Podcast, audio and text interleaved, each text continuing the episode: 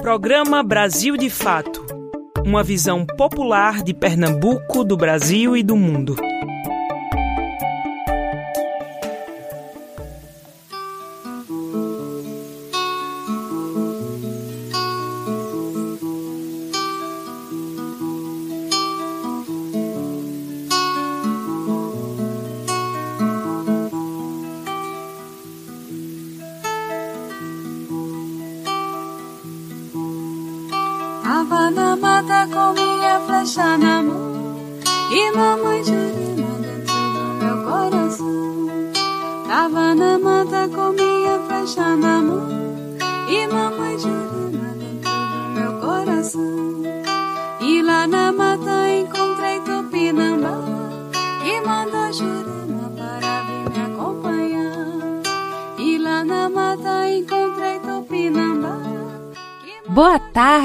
Segunda-feira para você que está sintonizado aqui na Rádio Clube 720 AM.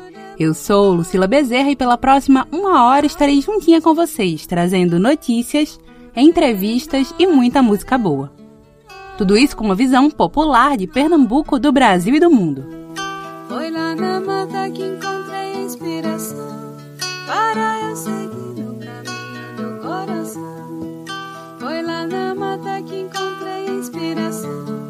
para eu seguir no caminho do coração.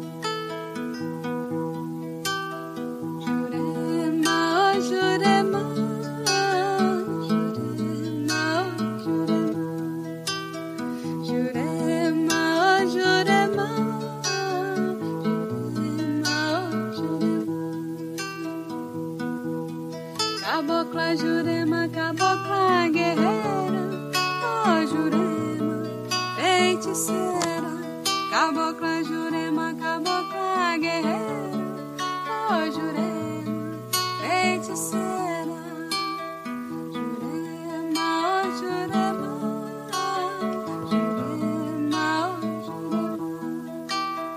Jurema, oh Jurema, Jurema, oh Jurema.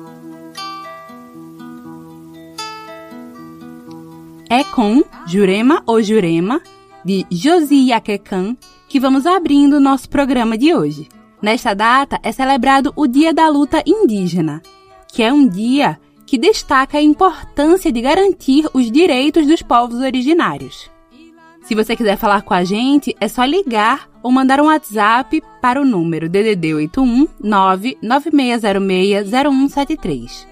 Também estamos no Instagram, no Facebook e no Twitter com arroba Brasil de Fato PE. Não esquece seguir a gente por lá, tá certo? Então vamos comigo que o Brasil de Fato Pernambuco chegou. Brasil de fato chegou. Bora escutar. Brasil de fato chegou. Um programa popular. Brasil de fato chegou. Bora escutar. Brasil de fato chegou. Um programa popular. Pra quem é trabalhadora, pra quem é trabalhador, ele traz informação. Não é manipulador. Pra quem é trabalhadora, pra quem é trabalhador, ele traz informação. Não é manipulador.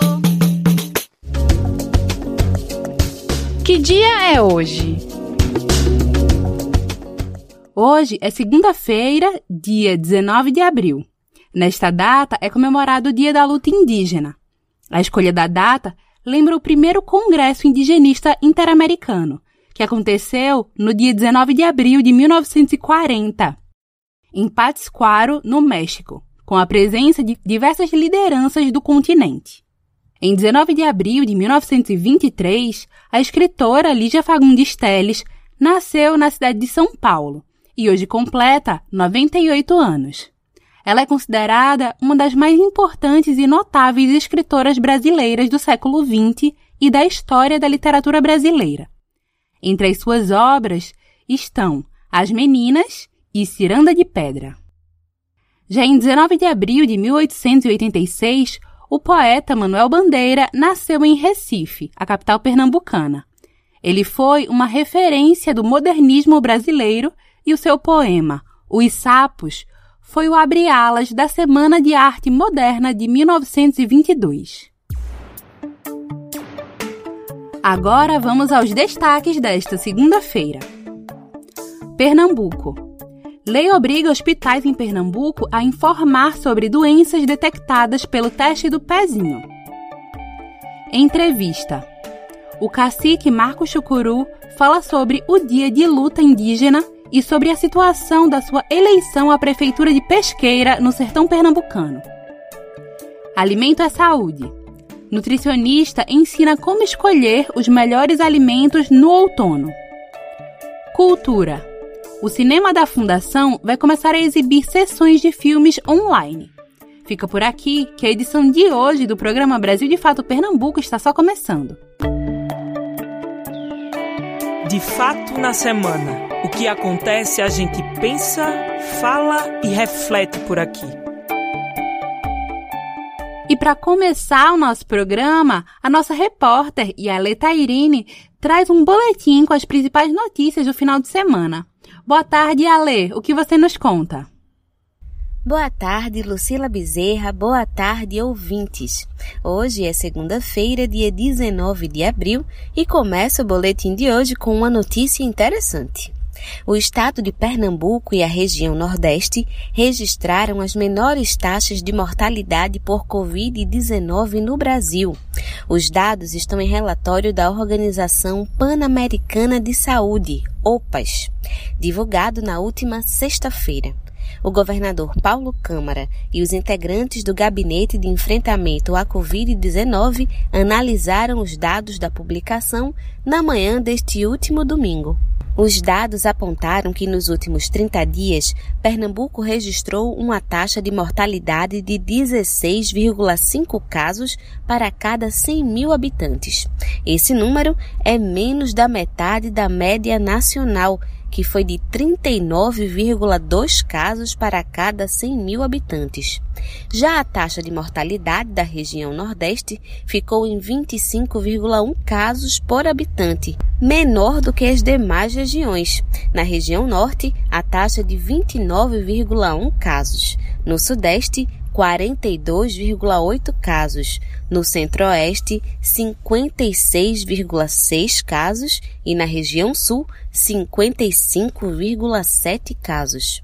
O governador Paulo Câmara afirmou que ainda tem um longo caminho pela frente na batalha contra a Covid-19.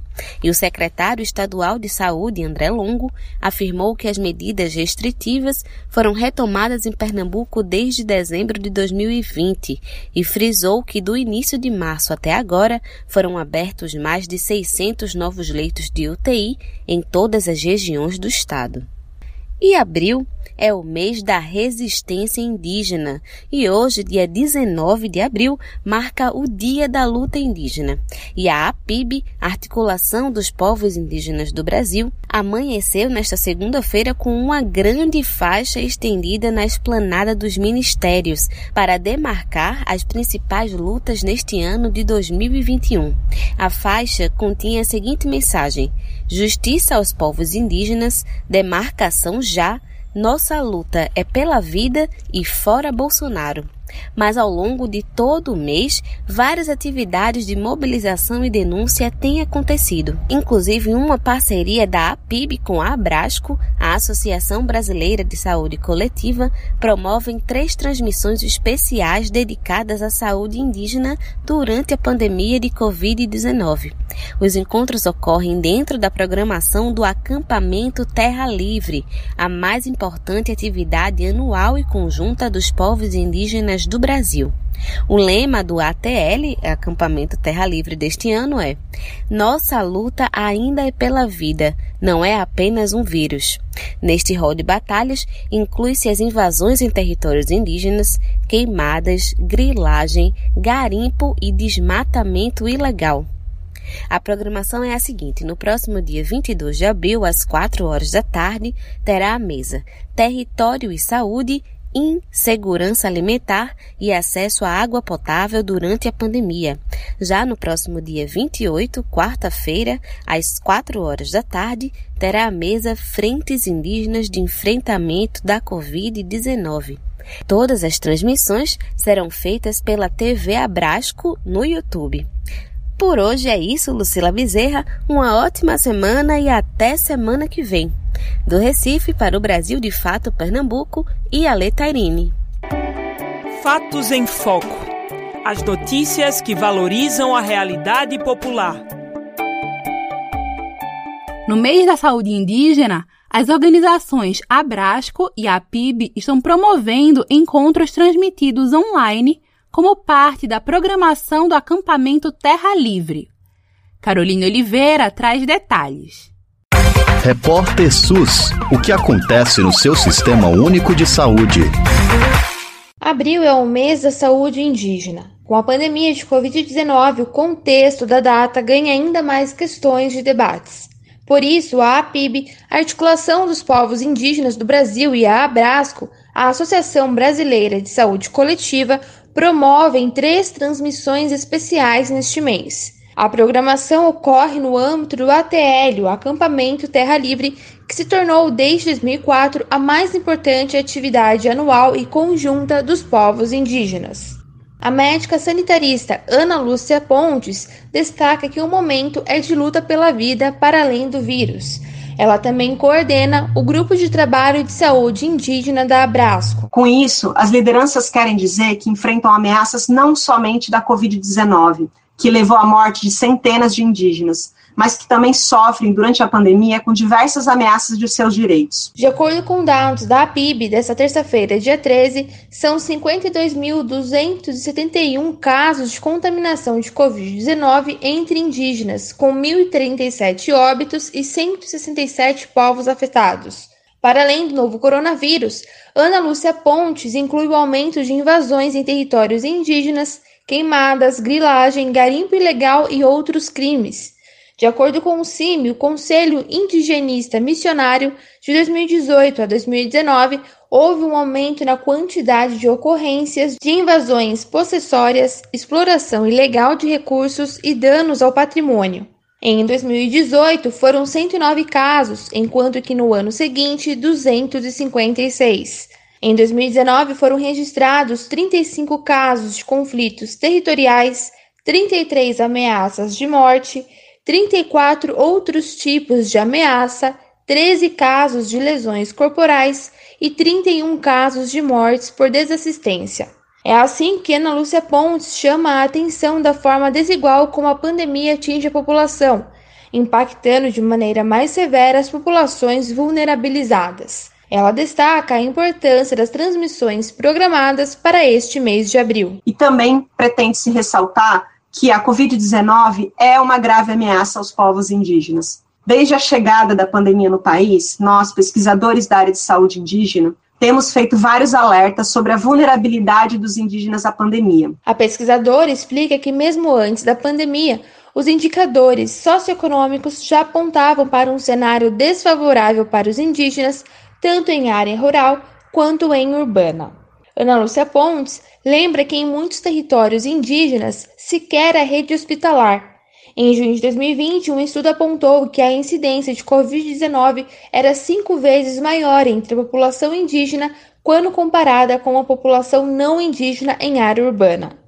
O levantamento é do Centro de Pesquisas Epidemiológicas da Universidade Federal de Pelotas. Portanto, durante todo o enfrentamento da Covid-19, organizações indígenas e seus apoiadores, por exemplo, como a Associação Brasileira de Saúde Coletiva, têm feito notas públicas, elaborado planos de enfrentamento, produzido materiais de comunicação para orientar as comunidades e as próprias lideranças indígenas, articulado campanhas de doação de alimentos, insumos e equipamentos também para os próprios serviços de saúde e também desenvolvido ações reivindicando a devida responsabilização e resposta das autoridades governamentais. O calendário está organizado para três transmissões durante o mês, sempre no horário de início para as quatro da tarde. A primeira é nesta quarta, dia 14, as seguintes nos dias 22 e 28 do mês. O link para a transmissão pode ser encontrado na página da APIB. O endereço é apiboficial.org, destacando que a APIB é com B mudo, portanto, apiboficial.org. De São Paulo, da Rádio Brasil de Fato, com reportagem de Ana Paula Evangelista, Carolina Oliveira. Cultura em Foco. O cantor, compositor e instrumentista pernambucano PC Silva lançou no último dia 16 a música Loja em Chocolate, abordando desde a chegada de Bolsonaro ao poder até os escândalos recentes. O título da música foi inspirado na investigação de lavagem de dinheiro operada em uma empresa de Flávio Bolsonaro, filho do atual presidente. Apesar de tratar de temas que trazem força política, a canção mistura leveza e poesia ao tratar a história recente do nosso país. A pré-produção da música foi feita em casa pelo próprio PC Silva, no Recife. Então vamos ouvir Loja em Chocolate, de PC Silva. Quando o gigante acordou, muita gente pensou: lá vem ele salvar o Brasil. Acordou com fome, com raiva, engolindo tudo e arrotando seu jeito viril. Muitos e muitos minúsculos homens pequenos tiveram em quem se espelhar. E foi creme crack com leite condensado pra tudo que é lado ração pro rebanho. Meu Deus, os velhotes dos sangrentos anos de chumbo cevaram demais seu filhote. Pela memória do monstro mais horripilante e para completar o pacote. Marreco de rabo amarrado julgando que dava para engrossar o caldo. E era esse caldo um caldo de sabor supremo comida do demo, ração pro rebanho comer.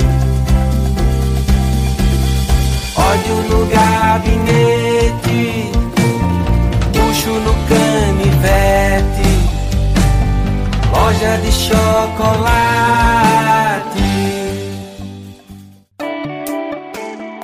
Entrevista Brasil de Fato.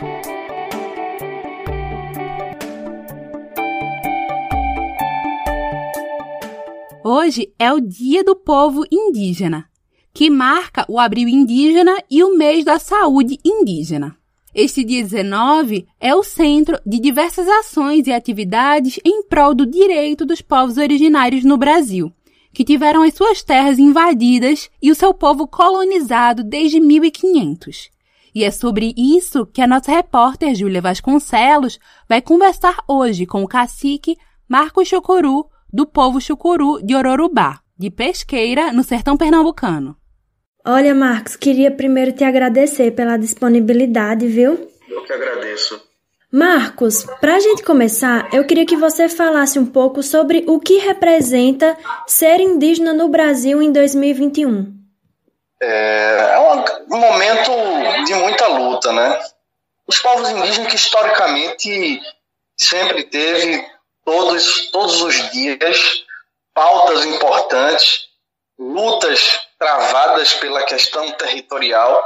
Então, isso até nos dias atuais é o que é, hoje podemos dizer de que não temos muito o que comemorar diante desse cenário todo, tendo em vista que a nossa existência, tendo do princípio, sempre foi né, trabalhando uma perspectiva de melhoria da qualidade de vida e fazendo com que o Estado brasileiro cumpra com seu papel institucional, que é a demarcação das terras indígenas, a proteção desses territórios e garantindo a esses povos, ou seja, aos nossos povos, né, uma vida digna é, dentro desses espaços físicos, né, ou seja, que tenhamos uh, toda, uh, além do espaço físico recuperado, demarcado, homologado, destruzado, mas também as políticas públicas chegando de tal maneira e atendendo às necessidades dentro das especificidades né, que a própria Constituição nos garante enquanto, enquanto indígena nesse país. Certo. Marcos, e na sua fala você mencionou que hoje não há o que ser comemorado, e sim é um dia de luta, né? É, como hoje é o dia 19 de abril, que é considerado o dia de luta indígena, e o mês como um todo é voltado para a saúde dos povos originários, eu queria que você falasse qual é então a importância de dar destaque para essas datas e trazer o foco para as condições de vida dos povos indígenas. Então, é, como eu falei anteriormente, o dia 19 para a gente é um dia comum.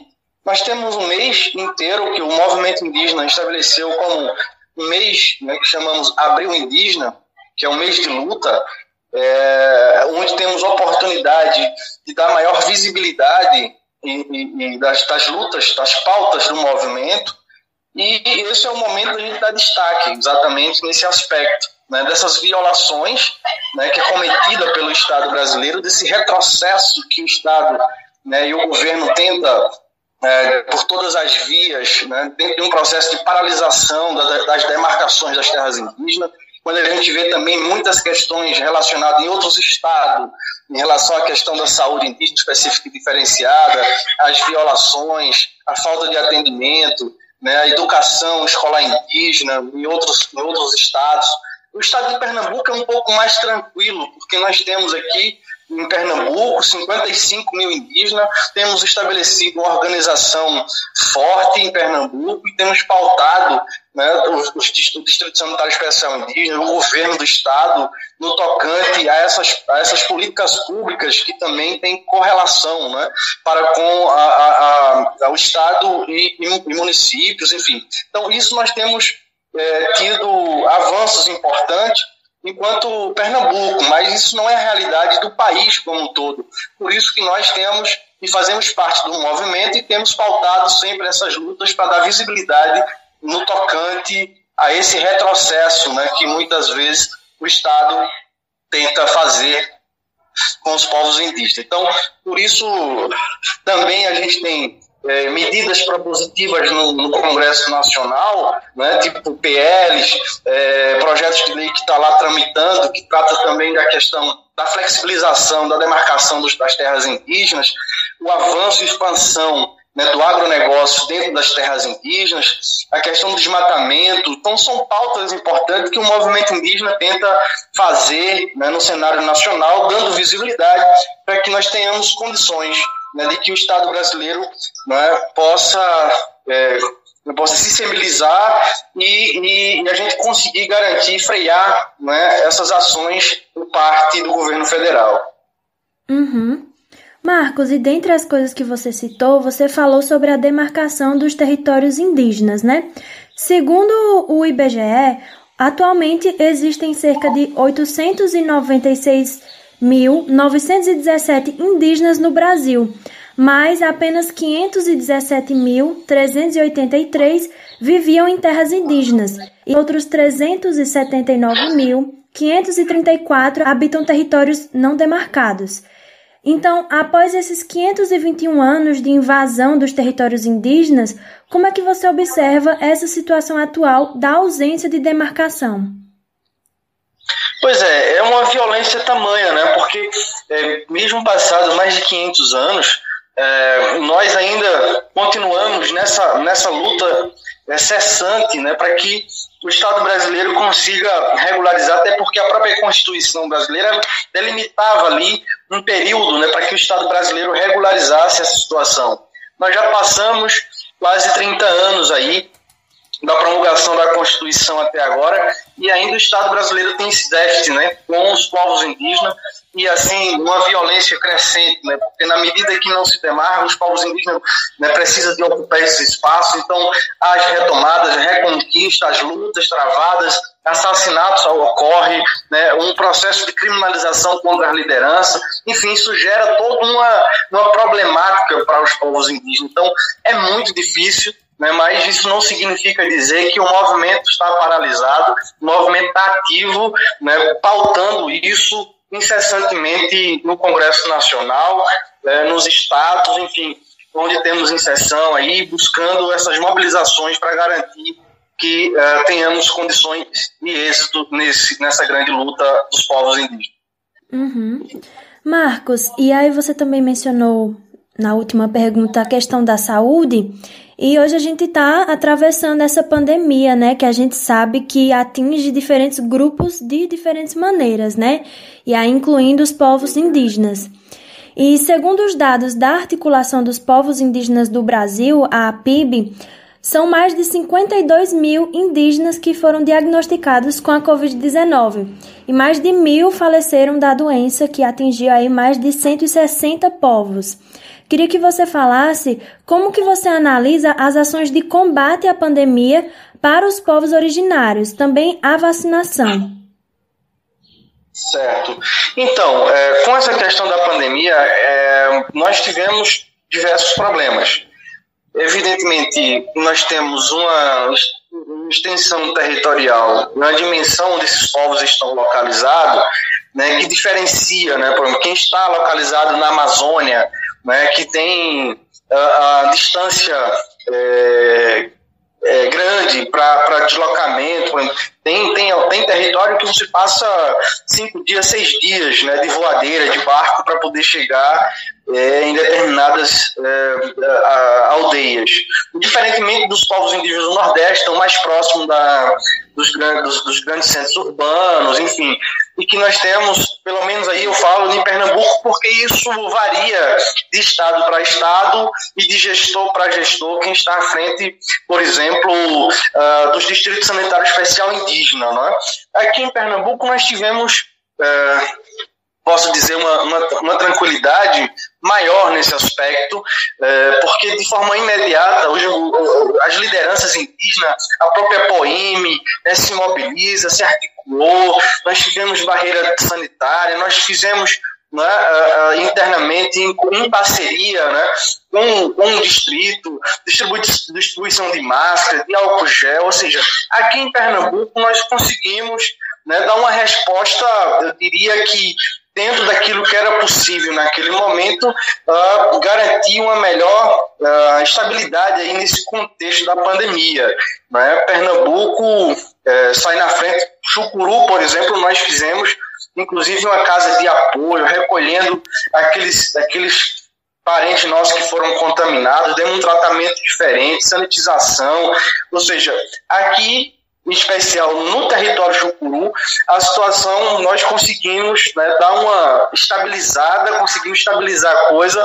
E chegando a, a vacina, né, o processo de imunização, já conseguimos fazer é, 95% da população do território Chucuru já foi imunizada e estamos aí para fechar o esquema completo dos restantes, porque haveria, tem, haveria ainda autorização, teria que esperar autorização para fazer o processo de imunização das gestantes e as mães que estavam em lactação, né, amamentando. Então, nós vamos é, fechar, se Deus quiser, rapidamente aí todo o esquema aí de 100% daquilo que está estabelecido pela Organização Mundial de Saúde, tratando-se da questão indígena, a partir dos 18 anos, né, que foram as pessoas que foram autorizadas para tomar a vacina. Uhum. Certo.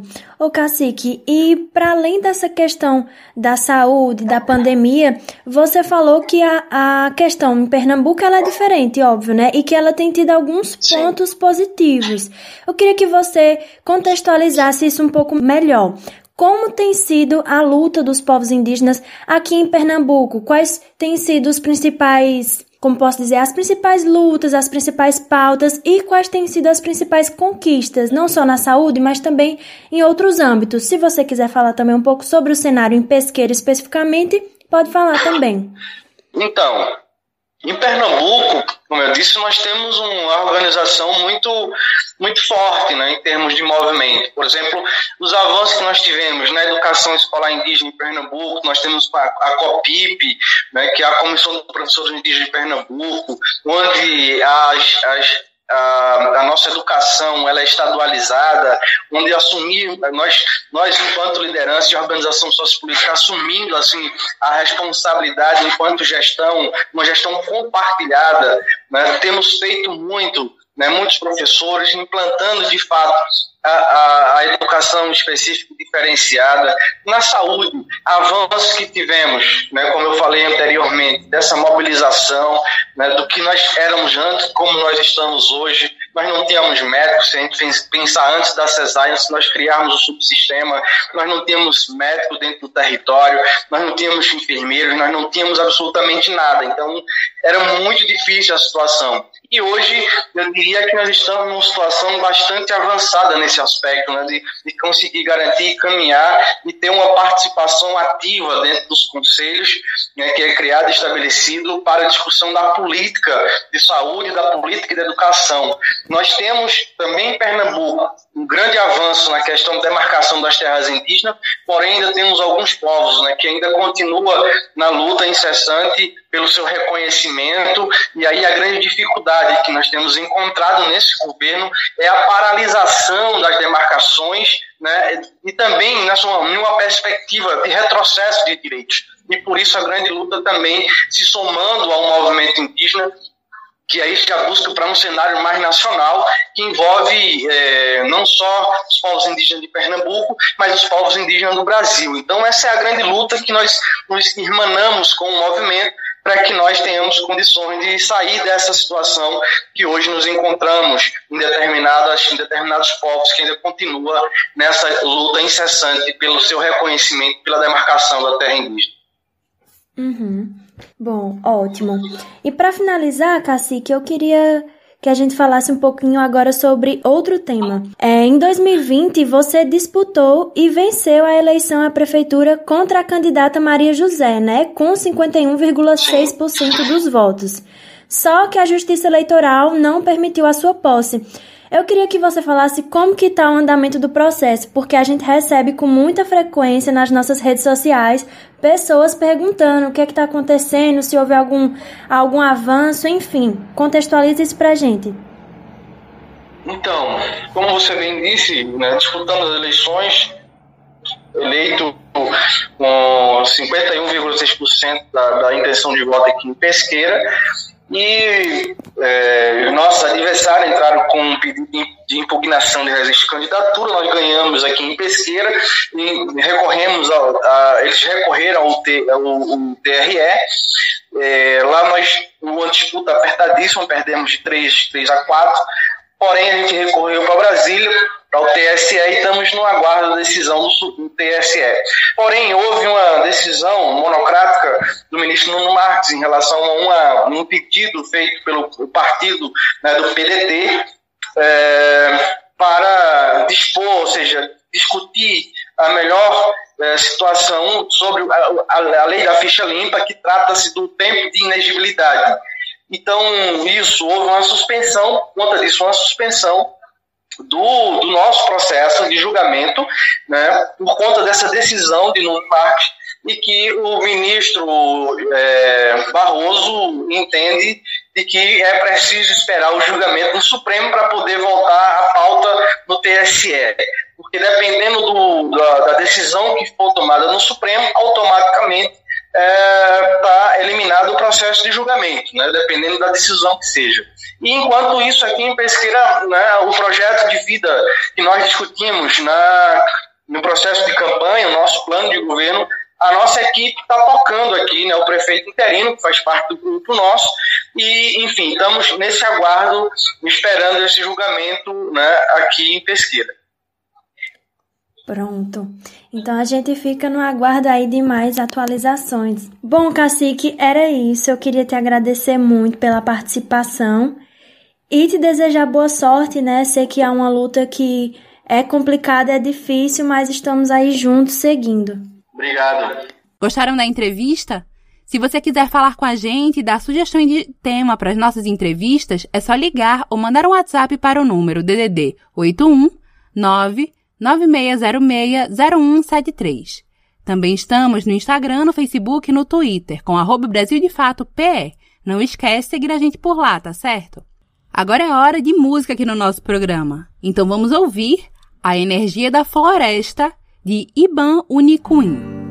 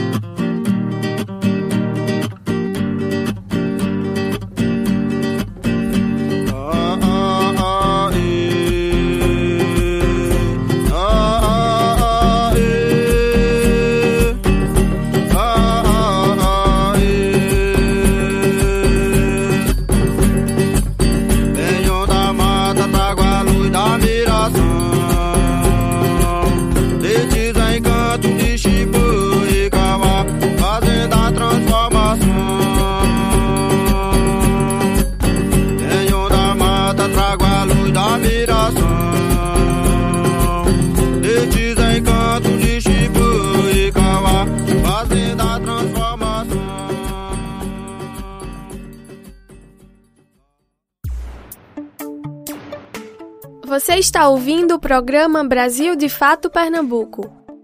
O Sistema de Seleção Unificada, o SISU, divulgou na semana passada o resultado da seleção. Se você ainda não passou, saiba que a lista de espera para universidades públicas pode ser solicitada até o dia 23 de abril. Carolina Oliveira explica melhor. Os candidatos que não atingiram a nota necessária para ingressar em uma universidade podem solicitar a participação na lista de espera até o dia 23 de abril. Para conferir o resultado da seleção, basta entrar no site do SISU e preencher os dados com instituição, local de oferta, grau e turno. Assim, uma lista será gerada com a classificação. O passo seguinte para quem for aprovado é efetuar a matrícula até 23 de abril. Quem não conseguiu aprovação pode participar da lista de espera. O anúncio do resultado da lista de espera é feito pelas universidades que ofertam as vagas no dia 27 de abril. O site do SISU, Sistema de Seleção Unificada, é sisu.mec.gov.br. De São Paulo, da Rádio Brasil de Fato, Caroline Oliveira. Você sabe quais são os alimentos do outono? No quadro Alimenta Saúde de hoje, a nutricionista Paula Lourenço ensina como escolher os melhores alimentos para fortalecer a imunidade diante da queda de temperatura e o ar mais seco. Vamos conferir. Te aproxega, vivente. Comece agora o Alimento é Saúde.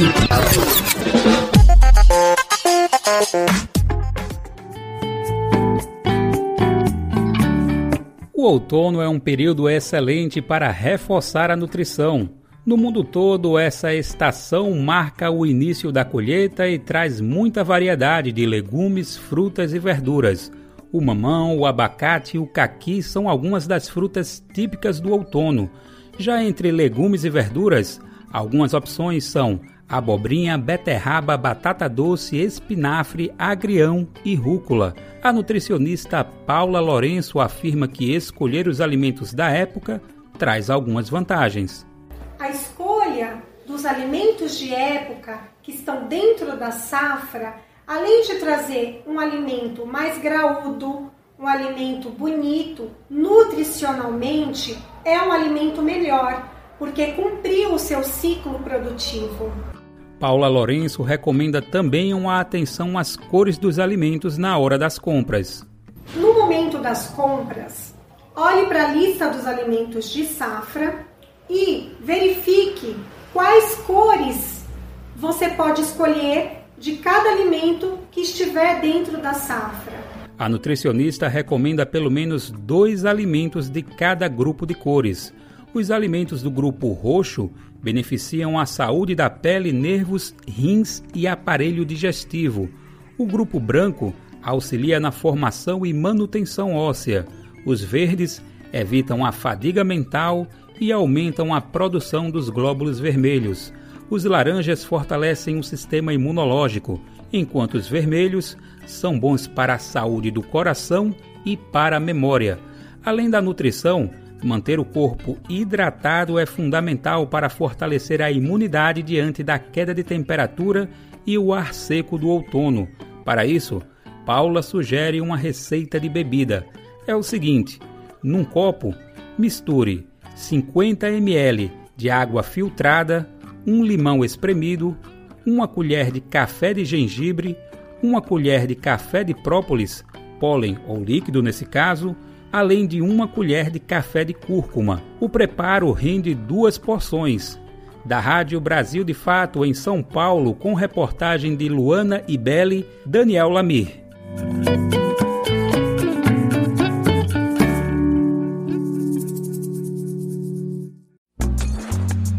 Pernambuco em Foco.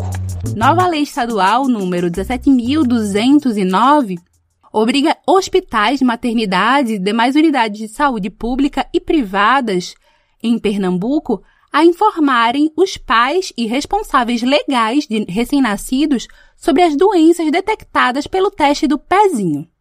Esse teste é um exame rápido em gotinhas de sangue do calcanhar do bebê, que são coletadas entre o terceiro e o quinto dia de vida.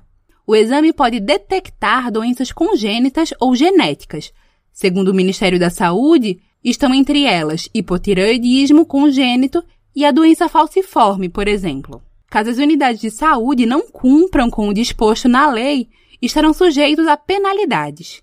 A primeira atuação de infração irá gerar advertência. A partir da segunda, será fixada uma multa com valor entre mil e dez mil reais.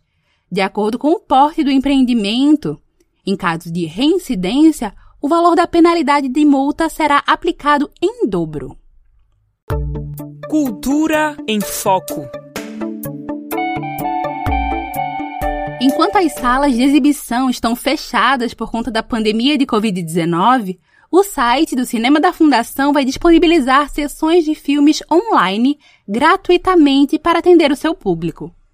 A partir desta terça-feira, o programa exibirá três filmes por semana, sempre de terça a domingo. Os filmes ficarão disponíveis das 19 horas até as 23h59, apenas nos dias das suas sessões. Nesta semana de estreia, o Cinema em Casa apresenta uma seleção que reúne o documentário Estradeiros, de 2011, dos pernambucanos Renata Pinheiro e Sérgio Oliveira. Também será exibido O Grão, de 2007, do cearense Petros Cariri, que vai ao ar na quarta e no sábado. E por último, Depois da Chuva, de 2013, dos baianos Cláudio Marques e Marília Ruiz, que completa a grade de sessões da quinta e no domingo. Agora é hora de música aqui no nosso programa, então vamos ouvir O Amor é Filme, de Cordel do Fogo Encantado. O amor é filme. Eu sei pelo cheiro de menta e pipoca que dá quando a gente ama. Eu sei porque eu sei muito bem como a cor da manhã fica.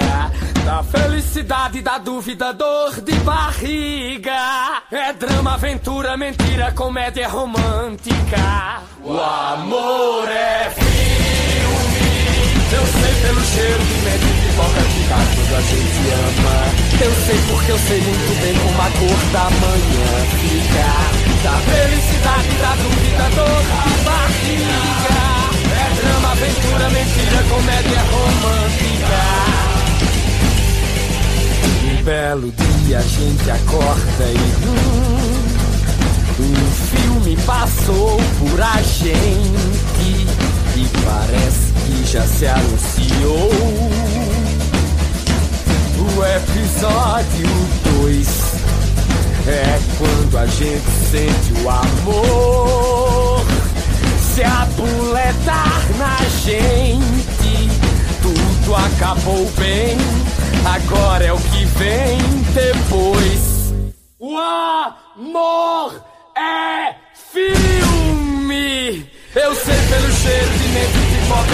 quando a gente ama. Eu sei porque eu sei muito bem como a cor da manhã fica. Da felicidade, da dúvida, dor de barriga. É drama, aventura, mentira, comédia romântica. É quando as emoções viram luz e sombras e sons, movimento. E o mundo todo vira nós dois corações bandidos. Enquanto uma canção de amor persegue o sentimento, o swing da ré e sobem os créditos. O amor é filme e Deus espectador.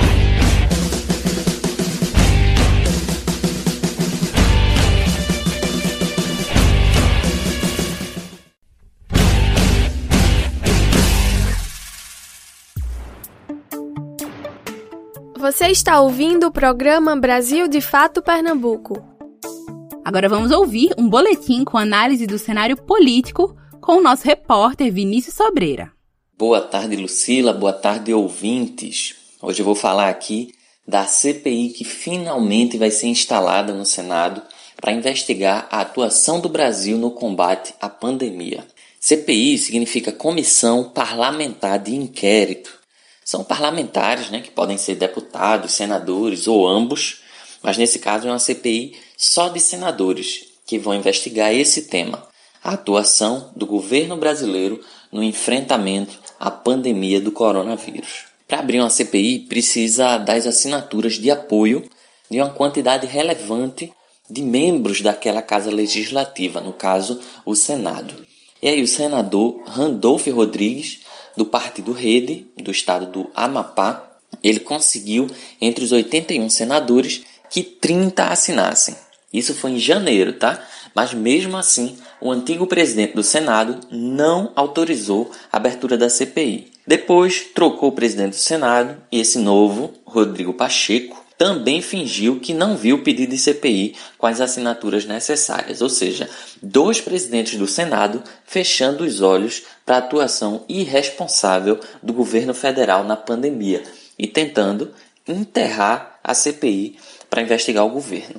E aí os senadores tiveram que acionar o Supremo Tribunal Federal, o STF, que obrigou o Senado a iniciar a abertura dessa CPI. E agora tem se formado dois grupos dentro do Senado. Os que tentam investigar a atuação do governo federal, podendo responsabilizá-lo pelo alto número de mortes no país. Né? E tem também os senadores que são aliados de Bolsonaro, que sabem que a atuação do governo foi péssima e por isso mesmo eles vão tentar ao máximo atrapalhar o andamento da CPI, porque sabem que pode prejudicar Bolsonaro. A CPI vai ter 11 membros. E dentro da CPI vai ser preciso fazer maioria em algumas questões importantes. A maioria de 11 é 6. Pois bem, dos 11 senadores que formam a CPI, quatro são bolsonaristas, então ele já tem quase a maioria de seis, né? Apenas dois senadores são de oposição, que são justamente Randolph Rodrigues, da Rede do Amapá, e o senador pernambucano Humberto Costa, do PT. E tem ainda cinco senadores independentes, que às vezes votam com o governo, às vezes estão contra o governo federal. Esses senadores independentes, por serem cinco, eles é que serão decisivos dentro dessa CPI, seja para salvar Bolsonaro, seja para atingir o presidente. E justamente esse grupo de cinco senadores independentes, entre eles três são de estados do Nordeste, né, que é uma região em que Bolsonaro tem pouco apoio da população. Então, os eleitores desses senadores podem não ser bolsonaristas, né? E além desses três senadores do Nordeste, entre os independentes, em, além dos três do Nordeste, outros dois são do Norte, mas são justamente do estado do Amazonas, que talvez tenha sido aí o estado brasileiro mais afetado pela pandemia e pela falta de ações concretas do governo federal. Então, é possível que tenhamos aí um cenário complicado para Bolsonaro, já que esses senadores independentes, eles é, acredito que tendem a ficar é, ter uma postura crítica em relação à atuação do governo federal na pandemia. Como as sessões do Senado têm ocorrido remotamente, o que atrapalha a atuação de uma CPI, chegou-se a cogitar aí deixar a CPI para depois, para quando a pandemia tivesse acalmado. Obviamente, isso seria uma decisão que favoreceria muito Bolsonaro. É, ele poderia continuar tendo a atuação irresponsável que vem tendo e ele não sofreria pressões da CPI, porque a CPI ia ficar para mais tarde. E ainda mais, a atuação irresponsável de Bolsonaro ia fazer a pandemia é, durar ainda mais e jogaria a CPI para mais tarde ainda, talvez só depois das eleições. Bom que essa ideia foi descartada, a CPI vai começar já nos próximos dias e vai ter uma atuação mista. As primeiras sessões vão ser remotas, mas haverá sim uma atuação presencial, apesar dos riscos de contaminação da Covid. Outro tema utilizado pelos bolsonaristas para tentar bagunçar a CPI é a ideia de investigar governadores e prefeitos. É importante entender, gente, que esse ano, ano que vem, tem eleição para presidente, 2022. E essa história de ter uma CPI batendo no presidente já na reta final do seu governo, ainda mais um governo ruim como foi esse, isso pode prejudicar muito Bolsonaro na disputa eleitoral. Então, os bolsonaristas vão tentar de tudo para atrapalhar a CPI. Essa ideia de colocar dentro da CPI os governadores e prefeitos tem o objetivo de tirar o foco de Bolsonaro e do Ministério da Saúde. tem o objetivo de abrir espaço para senadores bolsonaristas atacarem governadores de oposição a Bolsonaro, como os governadores do Nordeste, por exemplo, e principalmente inserir governadores e prefeitos dentro da CPI tem o objetivo de fazer da CPI um caos, uma bagunça. Porque se você tem uma tarefa para fazer, mas começa a fazer várias ao mesmo tempo, imagine só, 11 senadores para investigar, além do governo federal, que já é grande, eles vão ter que investigar 27 unidades federativas e milhares de prefeituras. É um negócio que não ia acabar nunca. E a ideia é justamente essa: fazer a CPI um negócio tão grande, tão pesado, que não consiga caminhar. Essa é a ideia dos bolsonaristas, né? tentando atrapalhar a CPI. E ainda tem outro problema. As regras do Senado não autorizam que esse poder investigue estados e prefeituras. Isso é responsabilidade das assembleias legislativas estaduais e das câmaras municipais. Então você vê que os bolsonaristas estão realmente tentando bagunçar o negócio. E aí o presidente do Senado, Rodrigo Pacheco, aquele que fingiu que não viu o pedido de CPI na mesa dele, só abriu a CPI porque foi obrigado pelo Supremo. Esse Rodrigo Pacheco, que é aliado de Bolsonaro, incluiu na CPI, incluiu mais ou menos, né, os governos estaduais. Ele colocou nas investigações da CPI a finalidade dos recursos federais repassados aos estados. Assim, o governo federal, por ter repassado muitos recursos aos governos estaduais, isso pode ser incluído na investigação do Senado, porque foi um recurso federal. Os governos estaduais provavelmente vão precisar prestar contas à CPI, mas é algo que os governos estaduais, por obrigação, já fazem todos os anos para o Tribunal de Contas. Finalmente, a gente chega ao conteúdo dessa CPI. Né? A atuação do governo federal, principalmente através do Ministério da Saúde, diante da maior crise sanitária que o Brasil já viveu. Nunca uma doença matou tanto em tão pouco tempo aqui no Brasil como essa Covid. E acho que todos lembram que lá no início de 2020, o presidente Jair Bolsonaro ficava dizendo que era uma gripezinha, que não podia o povo ficar em casa, tem que ir para a rua, tem que trabalhar, tem que gastar dinheiro. Ele não queria nem pagar o auxílio emergencial. Muitas dessas posturas ele continua tendo até hoje, inclusive, infelizmente. Ele gastou muita verba pública comprando cloroquina, um remédio sem efeito positivo nas pessoas com Covid, e muito menos esse remédio teria efeito preventivo, mas ele continua fazendo essa propaganda mentirosa. Ele tentou a todo custo que as pessoas continuassem suas vidas normais, como se não tivessem uma doença contagiosa, matando esse tanto de gente. Por que Bolsonaro fez isso? Primeiro, vou falar aqui do ponto de vista da política pública.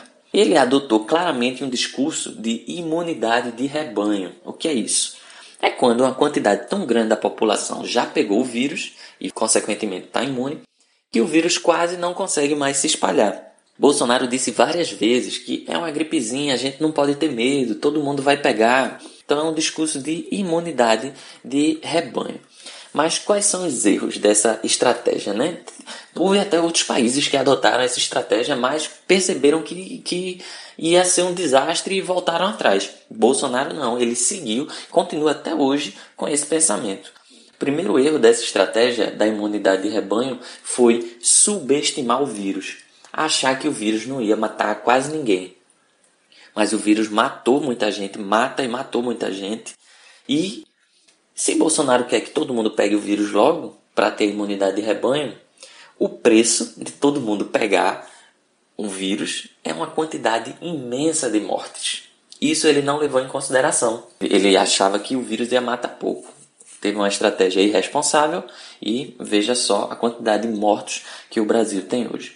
O segundo erro dessa estratégia é que Bolsonaro queria alcançar a imunidade de rebanho no país o mais rápido possível, ou seja, todo mundo continuar a vida normal, justamente para o vírus se espalhar mais rápido e a imunidade chegar mais rápido e aí a vida voltar ao normal mais rápido. Mas quando todo mundo pega a doença ao mesmo tempo, como aconteceu e continua acontecendo no Brasil, ocorre que os leitos de hospitais ficam super lotados e aí não vai ter vaga para todo mundo. E sem vagas para todo mundo, começa a morrer pessoas na fila de espera. Então a estratégia de Bolsonaro de imunidade de rebanho, de viver a vida normal como se não houvesse vírus, foi o que levou ao colapso da rede hospitalar e a essa grande quantidade de mortes. Claro que a população também foi irresponsável, muita gente foi egoísta, expôs familiares e outras pessoas, muita gente continua com esse comportamento absurdo, mas uma pessoa é uma pessoa, dez pessoas são dez pessoas. O presidente da República não pode ser uma dessas pessoas irresponsáveis diante das cenas de aglomerações que a gente vê de vez em quando, em vez do presidente dar uma orientação para as pessoas não fazerem aquilo, em vez de Bolsonaro dar um bom exemplo, ele faz o contrário. Ele gerou aglomerações e continua fazendo isso, saindo sem máscara na rua. E ele é o presidente, ele, ele é o líder máximo do país. As pessoas seguem ele. Como dizer que esse cara não tem responsabilidade? Ele tem sim e muita responsabilidade sobre essa situação que a gente está vivendo. A atuação do presidente da República foi extremamente irresponsável e ele tem sim culpa no alto número de mortes que o coronavírus fez no Brasil. E as vacinas? Ele queria tanto a imunidade de rebanho, podia ter comprado vacinas no ano passado e imunizado a população logo, né? através da vacina, em vez de ser através da doença. Por que ele não comprou? As vacinas. Ele queria que a imunidade de rebanho fosse desse jeito que está sendo, esse caos atual, com esse número absurdo de brasileiros mortos. Teve vacina essa do Butantan, que é a vacina que a maioria dos brasileiros está tomando. Ano passado, Bolsonaro falou que não iria comprar e que o povo não deveria tomar essa vacina do Butantan porque a fórmula era da China. Na verdade, Bolsonaro estava com raiva porque a vacina foi produzida pelo Butantan, que pertence ao governo do estado de São Paulo, que é governado por João Dória, e apesar de João Dória ser um Bolsonaro perfumado, eles dois são brigados. Estão brigados. Então, por causa de uma picuinha política de Bolsonaro, ele demorou para liberar dinheiro para comprar vacinas e ainda fez falas dizendo para o povo não tomar essa vacina. Como dizer que esse cara não tem culpa pelo caos atual? Ele foi muito responsável e muita gente morreu por isso. Isso eu falei da vacina do Butantan. E as outras vacinas, por que ele não, não quis comprar?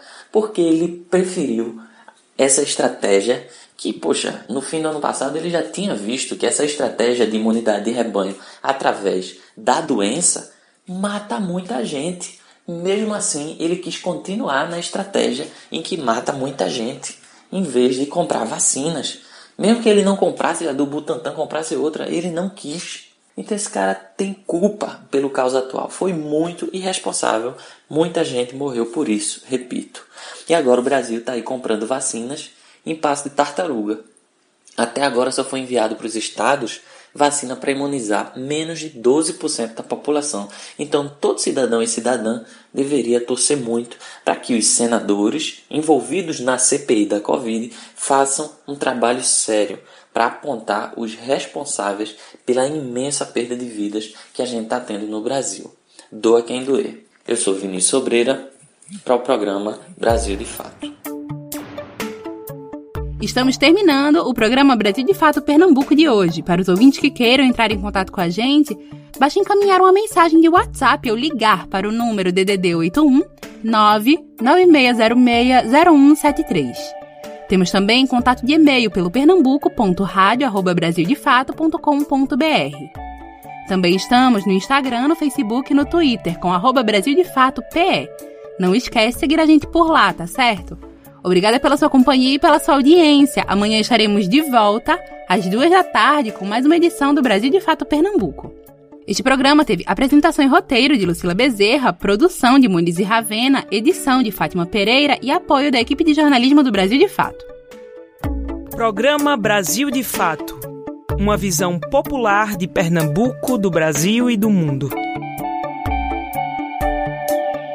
Acompanhe as notícias também pelo site digitando brasildefato.com.br, pelo facebook.com barra Brasil e twitter barra Brasil de Fato.